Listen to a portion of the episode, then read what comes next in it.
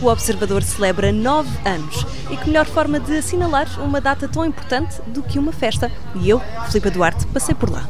Três perguntinhas muito simples, não vou ocupar muito o seu tempo.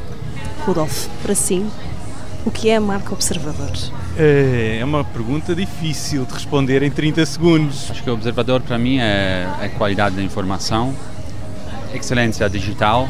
É fazer diferente, é inovação, é liderança. Marca Observador é confiança, notícias, inovadora e disruptiva. qualidade De rigor, e, acima de tudo, hum, estar sempre em cima do acontecimento. porque a marca Observador já é uma coisa grande e muito significativa. Não imaginávamos que em tão pouco tempo pudéssemos criar uma marca que fosse tão relevante para os portugueses. se, se tivesse de oferecer um presente ao Observador, o que é que oferecia? Uma televisão. oferecia uma lei da rádio que fosse men- mais aberta do que aquela que existe atualmente. mais estações de rádio, estar mais presente no país todo.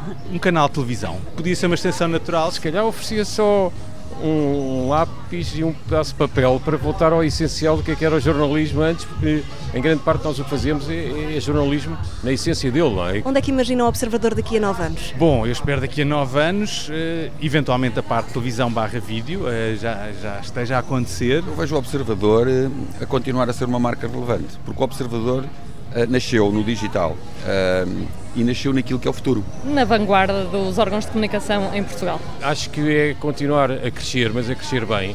Iniciámos a rádio, não é?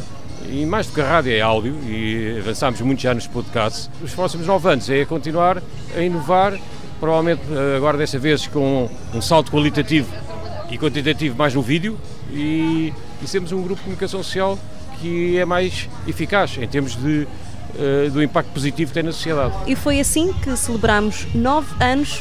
Muitos parabéns, Observador.